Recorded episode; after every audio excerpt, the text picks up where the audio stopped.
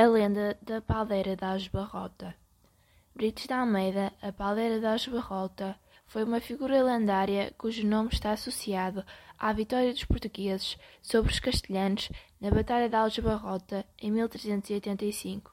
Brites de Almeida teria nascido em Faro em 1350, de pais pobres e de condição humilde, donos de uma pequena taberna. A lenda conta que desde pequena Brites revelou uma mulher corpulenta de nariz adunco, boca muito rasgada e cabelos crespos. Estaria então destinada a ser uma mulher destemida e valente. Teria seis dedos nas mãos, o que teria alegrado os pais, pois julgaram ter em casa uma futura mulher muito trabalhadora. O seu pai era estalajadeiro e possuía uma casa de pasta em Faro, onde ela trabalhava. O filho do alcaide de Faro frequentava a estalagem e procurava conquistá-la pela força.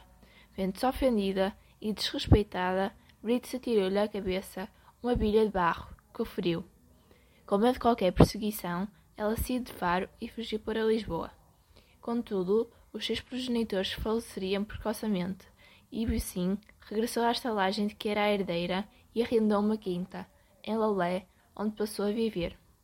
Depois de variadas e agitadas aventuras, esta heroína popular foi parar a Aljubarrota, onde se ajustou como criada numa padeira.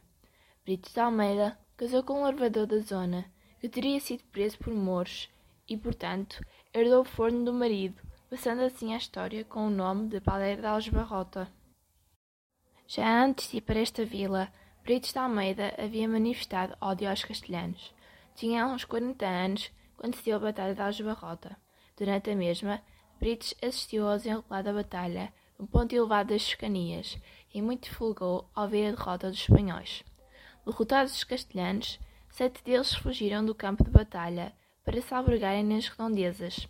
Encontraram abrigo na casa de Brites, que estava vazia, porque esta teria saído para ajudar nas caramuças que ocorriam. Quando Brites voltou, tendo encontrado a porta aberta, logo desconfiou da presença de inimigos e entrou alvoroçada à procura de castelhanos.